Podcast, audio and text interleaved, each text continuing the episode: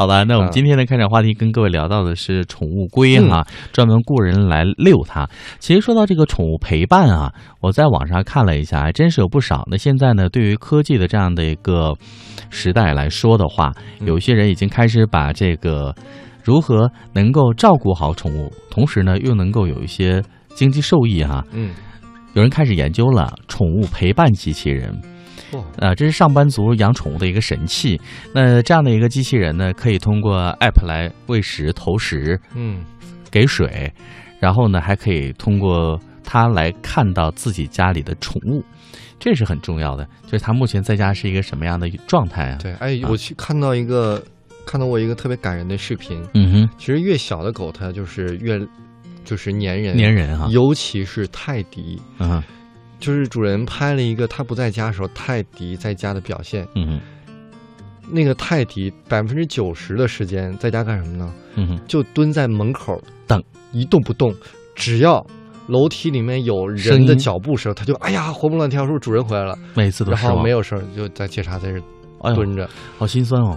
然后，如果是养泰迪人，可能会。见过一个瞬间，就是你推门，泰迪就在门口窜出来的，窜出来扑到你身上。其实我们不知道的是，还有百分之九十的时间，它是在门门背后空等待着。哎呦，特别感人，真是。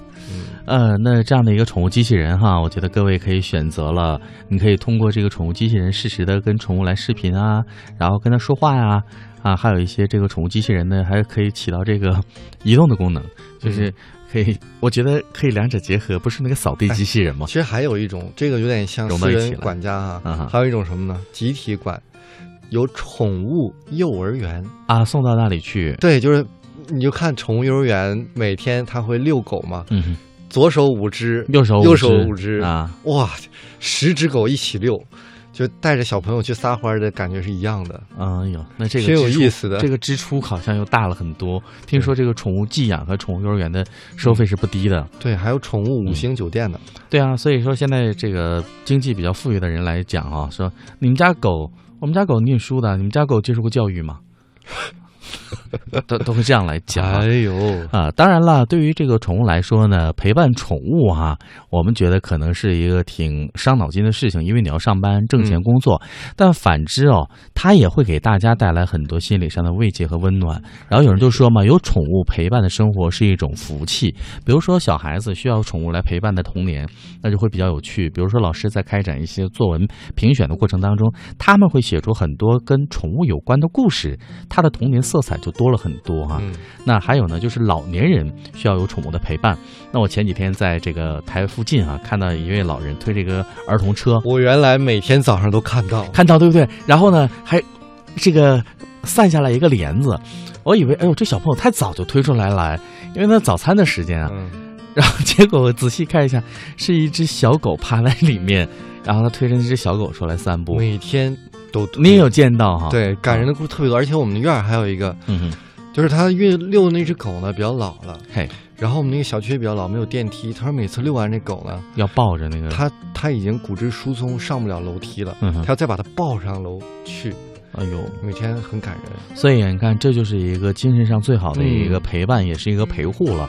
所以我们再说，年轻的时候你要拿出一些精力来陪伴你的宠物，其实可能，呃，当你步入老年的时候，更多的时间是宠物来陪你如何度过，给你温暖的。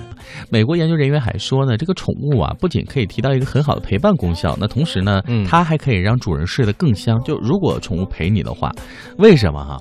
因为这个宠物能够帮助主人放松心情。嗯，然后呢，在美国的一个睡眠中心做了个调查，就是睡眠的时候，比如说有猫啊、狗啊来陪伴的时候，这个主人的睡眠质量会很高。呃，他们是做了一百五十名养宠物患者的这个睡眠习惯，那其中百分之五十六的人表示睡觉时允许宠物，比如说猫啊、狗啊，在床上或者在卧室里。嗯，那这当中呢，百分之二十的人表示夜间会被宠物吵醒。啊，还有呢，百分之四十一的人说有宠物陪睡睡得更好，而且这种情况在单身人士的身上会体现的更为明显一些。嗯嗯，我来个体验式报道啊，作为一个亲身跟宠物一起睡过觉的人，体验什么样呢？首先第一个关键词是很奇妙，很奇妙。为什么用这样一个词？因为曾经跟猫共处一室，嗯哼，睡过觉，它会怎样呢？它很逗。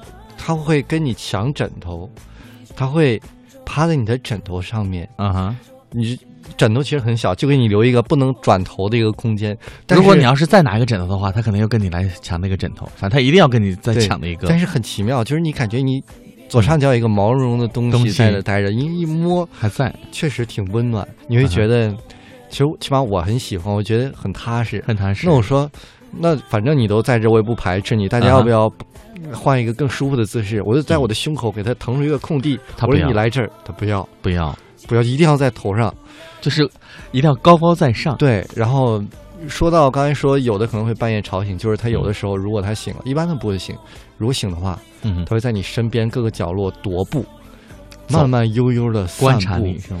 没有那么恐怖，就来回走嘛。他没睡觉的时候，你想睡，他会来回走走走，就挺讨厌的。挺讨厌。还有，如果有如果会有影响的话，就是如果你把它放在屋的外面，嗯哼，呃，早上的时候，他如果比你醒的早的话，它可那能会闹就死定了，他就会敲门，真的真的挠门，真的 真的会敲门挠门。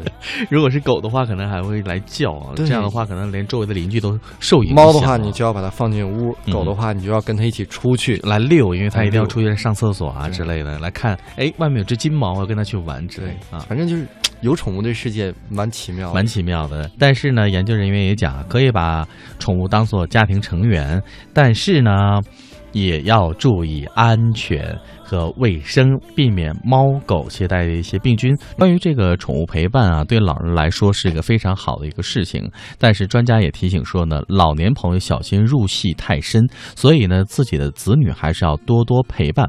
那真的和人类来相比，大多数宠物的寿命都会比较短。那一旦嗯遇到这个宠物走失或死亡，一些老年人是很难承受的。所以呢，呃，合肥市的心理科的一些这个专家呢，就提出说，他们在门诊，呃，治疗过程当中遇到过这样的一些老人啊。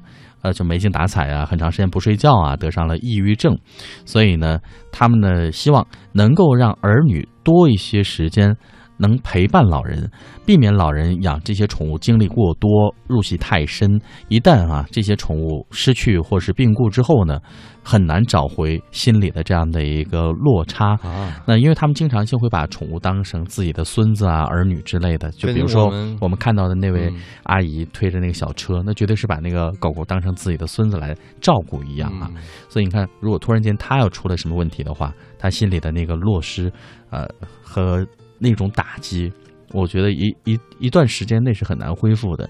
那如果因为这个而导致身体的状况，这个每日愈下的话，那得不偿失了？跟往常可能想象的嗯不太一样。我们以为是给父母养一只猫啊、狗啊，尽尽孝心陪伴，嗯。原来还有这种效果。对你不能把这个完全都托付给宠物，所以呢，对于嗯子女来说哈，也要多抽出一些时间来陪伴自己的父母嗯啊，哪怕是经常打打电话，现在视频也非常的方便，让他觉得时刻你在他的身边，